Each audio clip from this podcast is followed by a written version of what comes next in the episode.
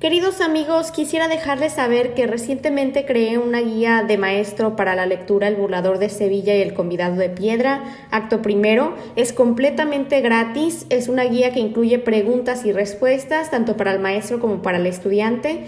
Así que vayan a mi página web carinaspanish.com para recibir este regalo. Nuevamente es una guía completamente gratis para El burlador de Sevilla, acto primero. Está en mi página web carinaspanish.com. Eh, recuerden que Karina es con C y espero que les sea de mucha ayuda y por favor mándenme cualquier pregunta, comentario, con mucho gusto les atenderé. Y eh, pueden continuar a escuchar el episodio. Muchas gracias por sintonizar. Hola a todos, hoy vamos a estar hablando sobre el texto Se ha perdido el pueblo mexica de los cantares mexicanos, el cual es una colección de poemas escritos por los mexicas, eh, los aztecas que habitaban la ciudad de México Tenochtitlán. Y Se ha perdido el pueblo mexica es parte de eh, Visión de los Vencidos, en el cual vemos el punto de vista indígena, no español, y cómo ellos eh, experimentaron este episodio de gran tristeza, de tortura, de muerte eh, en su, punto, su propio punto de vista. Eh, hay que saber que este poema es un poema elegíaco y elegíaco se refiere a elegía a cualquier cosa que lamente la muerte, ya sea de una persona o la caída de una gran ciudad, la cual vamos a ver aquí. También este poema fue escrito originalmente en náhuatl, el idioma de los aztecas, eh, así que obviamente por naturaleza se va a perder algo de lo original, pero creo que nos da a entender muy bien eh, el sentimiento de tristeza, de mm, desconsuelo que sintieron los mexicas al verse perdidos después de la conquista. Muy bien, algunos de los recursos literarios que vamos a estar comentando y que se pueden analizar eh, muy claramente en, en, este texto es la rima y algo interesante de este poema es que tiene rima irregular y seguramente tiene que ver con la traducción y todo eso, pero en fin, es un poema que no tiene un patrón de rima.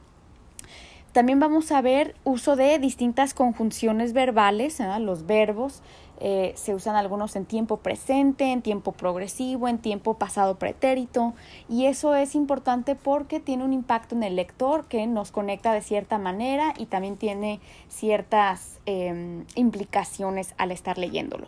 Otros recursos literarios van a ser eh, asíndeton y ese es cuando no se usan las conjunciones en una lista, en una enumeración y eso va a apresurar el paso de la lectura y de la acción. También vamos a ver un símil vamos a ver el apóstrofe y el apóstrofe es cuando se dirige, en un poema se dirige a alguien eh, específicamente o se le, se le llama por nombre. No necesariamente está ahí la persona, pero se está dirigiendo en este poema a un grupo de personas al hablar o amigos. Vamos a ver también varias preguntas retóricas. Recordemos que las preguntas retóricas son más para hacer pensar al lector, no tanto eh, para consultar una respuesta, sino para hacer pensar. Vamos a ver también repetición. Eh, este recurso literario vemos que se repite varias veces la palabra llanto o llorar, lo cual se conecta con el tono y el tono es eh, otro recurso que podemos utilizar. Vamos a ver un, tono de tristeza, de lamentación, elegíaco.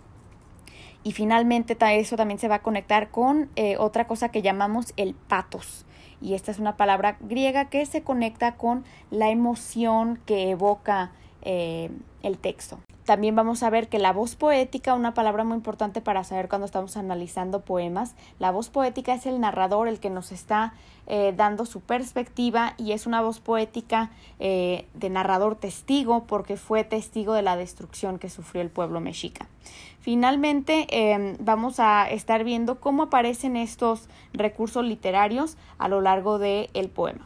Muy bien, vamos a empezar con el primer verso del poema que dice, el llanto se extiende, las lágrimas gotean allí en Tlatelolco.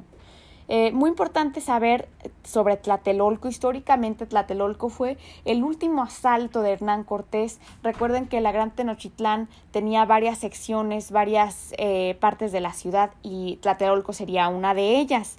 Em, y esta fue la última ciudad mexica que cayó a manos de Hernán Cortés. Entonces, como el último lugar eh, que fue destruido por los españoles. Y por lo tanto vemos que se va extendiendo las, el sufrimiento, el dolor, y aquí vemos una enumeración con el recurso identificado anteriormente que se llama sindeton, porque usan una coma en vez de decir el llanto se extiende, las lágrimas gotean, en vez de haber dicho el llanto se extiende y las lágrimas gotean. Así que nuevamente apresura el paso, vemos que la destrucción llega hasta llegar a Tlatelolco, el último lugar eh, que fue destruido por los españoles. Y empezamos a ver este tono elegíaco, eh, la voz poética, casi como un narrador testigo que está observando esto. Recordemos también eh, que los verbos van a ser muy importantes porque causan cierta sensación, ponen al lector en cierto modo que en este caso es tiempo presente el, las conjunciones verbales, se extiende, gotean, es como si lo estamos observando, lo estamos viviendo. Y nuevamente se hace énfasis en el patos, en esta emoción triste, porque vemos lágrimas, vemos llanto y vemos que gotean, que se extiende, porque todos están eh, sufriendo. El verso número 2 dice, por agua se fueron ya los mexicanos. Em, y recordemos que muchos mexicas, muchos indígenas tuvieron que escapar, trataron de escapar tal vez de la laguna, el agua, recuerden, los rodeaba, estaban fundados sobre un cuerpo eh, acuático, entonces tratan de escaparse, eh, abandonan su ciudad. Continúa diciendo, semejan mujeres, la huida es general. Eh, aquí vemos un símil porque compara a los mexicanos que se están yendo, los semeja con mujeres. Y aquí es un símil que compara a los que se escapan con mujeres y es algo despectivo, es algo tal vez desde el punto de vista feminista, esto es algo completamente injusto porque están comparando con las mujeres que tal vez son más sentimentales, más frágiles, que tienen que ser protegidas. Entonces eh, está comparando a estas personas que están en una situación muy frágil, eh, de, de, caos, de, de mucho sentimiento, tratan de escapar, de huir y los compara con mujeres. Nuevamente es algo despectivo, pero vemos el uso de un recurso literario para enfatizar esta, este, esta sensación, este sentimiento de los mexicanos. La huida es general porque muchos de ellos están tratando de escapar. Pero vamos a ver en el verso 4 aquí ocurre algo muy interesante porque anteriormente estamos viendo como un tipo de narración que se observa eh, tal vez desde un tercer punto de vista se está observando lo que ocurre entre, entre todos los eh, mexicas y de repente la voz poética hace una pregunta retórica ¿a dónde vamos? oh amigos Luego, ¿fue verdad? Vemos dos, dos eh, preguntas retóricas y recuerden que las preguntas retóricas no se, no se hacen para llegar a una respuesta en sí, sino que se hacen estas preguntas para evocar pensamiento, para enfatizar lo que están sintiendo, eh, cómo están procesando la información, a dónde vamos, ¿Ah? ¿por qué estamos tratando de escapar? ¿A dónde vamos a llegar? ¿Ah? Vamos a morir. ¿Fue verdad? ¿Ah? Vemos esta, esta actitud incrédula de sorpresa, no pueden creer lo que les acaba de acontecer. Y luego también vemos el apóstrofe al decir oh amigos, porque la voz poética se está refiriendo a sus compatriotas, oh amigos, eh, vemos también una expresión de dolor al decir oh y los símbolos de, de, mm, em, de exclamación. En el quinto verso dice, ya abandonan la Ciudad de México ¿verdad? Entonces están tratando de escaparse, aunque no necesariamente van a llegar a ningún lugar que les vaya a dar protección, pero abandonan la Ciudad de México porque está siendo destruida. Y algo interesante también que podemos notar es que no se está refiriendo, eh, no se hace referencia a los españoles, a los conquistadores, a los castellanos que han venido a destruirlos, simplemente se está narrando eh, desde el punto de vista de cómo ellos están reaccionando a la destrucción. Luego, eh, el sexto verso dice, el humo se está levantando, la niebla se está extendiendo. Nuevamente aquí podemos ver también eh, el asíndeton porque se hace una lista sin usar la conjunción y para apresurar lo que está aconteciendo. Y muy importante notar estos elementos de humo y niebla. El humo eh, es causado por la destrucción después de haberse quemado la ciudad. La niebla es como este tipo de nube que viene y bloquea la visión. Entonces, eh, sugiere incertidumbre, sugiere em, eh, la destrucción y es un símbolo de, de, perder visión, ¿verdad? Estamos destruidos y no, no sabemos qué, qué ocurre, ¿verdad? Está bloqueado tanto literalmente como metafóricamente. Em, dice el séptimo verso, con llanto se saludan el Wisnahuacatl, Motelwintzin, el Tlaitlotacl, Tlacotzin, el Tlacatehuitli o Kitzin.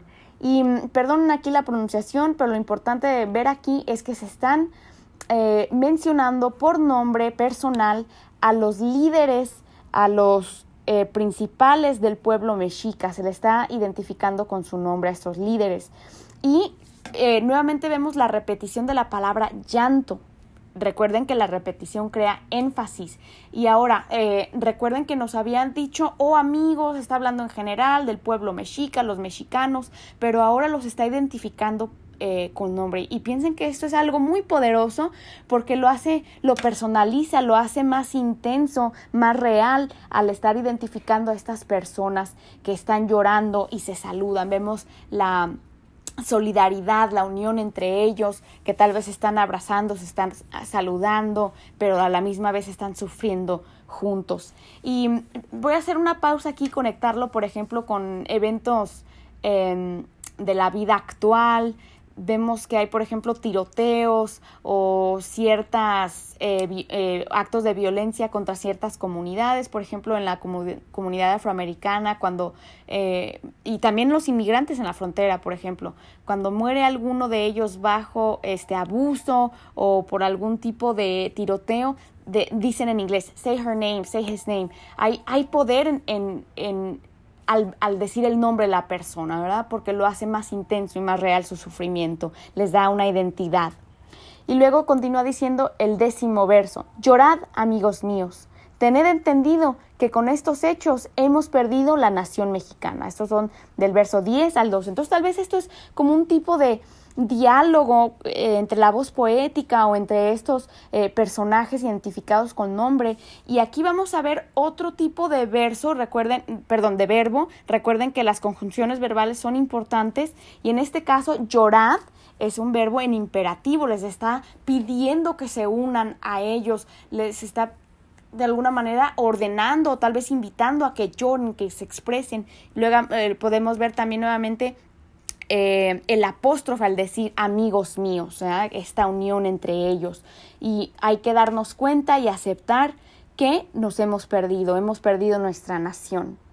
Continúa diciendo eh, el verso 13, con, verso, eh, con símbolos de exclamación. El agua se ha sedado, se sedó la comida. Entonces una exclamación de dolor, de, de sorpresa, porque sabemos que el agua y la comida dan vida, pero cuando están acedados, están echados a perder, no funcionan, ya no pueden dar vida, al contrario.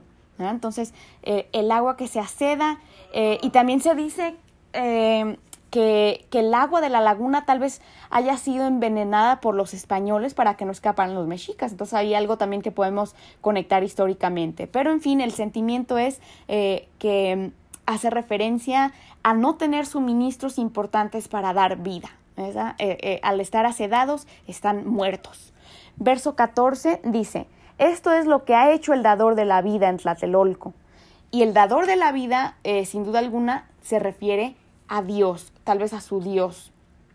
no sabemos cuál, pero simplemente de, de un Dios poderoso, que paradójicamente puede dar vida pero también la puede quitar, porque sabemos que Tlatelolco, eh, el último lugar de asalto, cae rendido, hay muchas muertes y de alguna manera Dios ha permitido que ocurran estas, em, estos eventos. Luego verso, verso, verso 15 dice, sin recato son, son llevados Motelhuitzin y Tlacotzin, entonces se llevan a estos personajes, a estos líderes mexicas. Nuevamente no, no dice que los españoles eh, son, se los llevaron, pero podemos eh, asumir que eso fue lo que ocurre.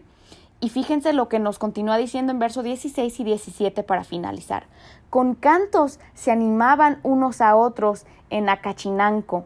a cuando fueron a ser puestos a prueba allá en Coyoacán.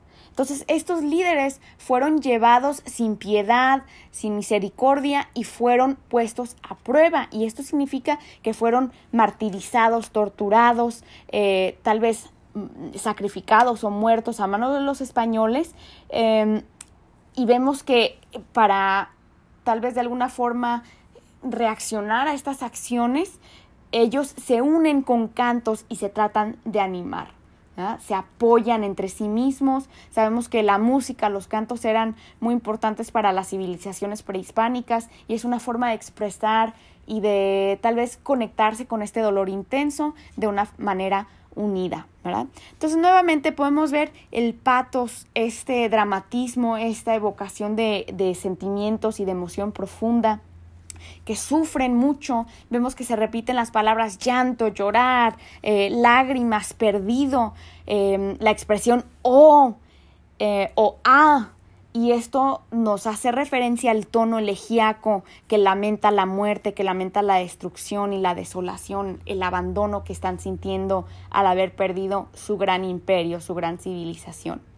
Muy bien, este, entonces vemos muchos recursos literarios, aunque se ha perdido mucho del original en náhuatl, pero sabemos que la voz poética, el narrador, mm, nos invita a llorar, a lamentar, a unirnos con los mexicas, con, como amigos, como hermanos, y lamentar esta situación em, catastrófica que cambia su vida para siempre.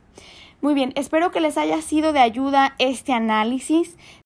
Si tienen alguna pregunta sobre este texto, sobre algo de la información que se ha proveído en este podcast, eh, si necesitan recursos, cualquier explicación, no duden en contactarme a mi correo electrónico carina con c gmail.com.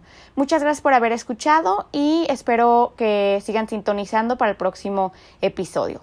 Saludos y hasta la próxima. Gracias por haber escuchado este episodio. Nuevamente les recuerdo que tengo disponible una guía de maestro completamente gratis para el burlador de Sevilla acto primero. La pueden encontrar en mi página web carinaspanish.com. Nuevamente es una guía completamente gratis para maestro, incluye preguntas y respuestas en mi página web carinaspanish.com. Gracias por sintonizar y hasta el próximo episodio.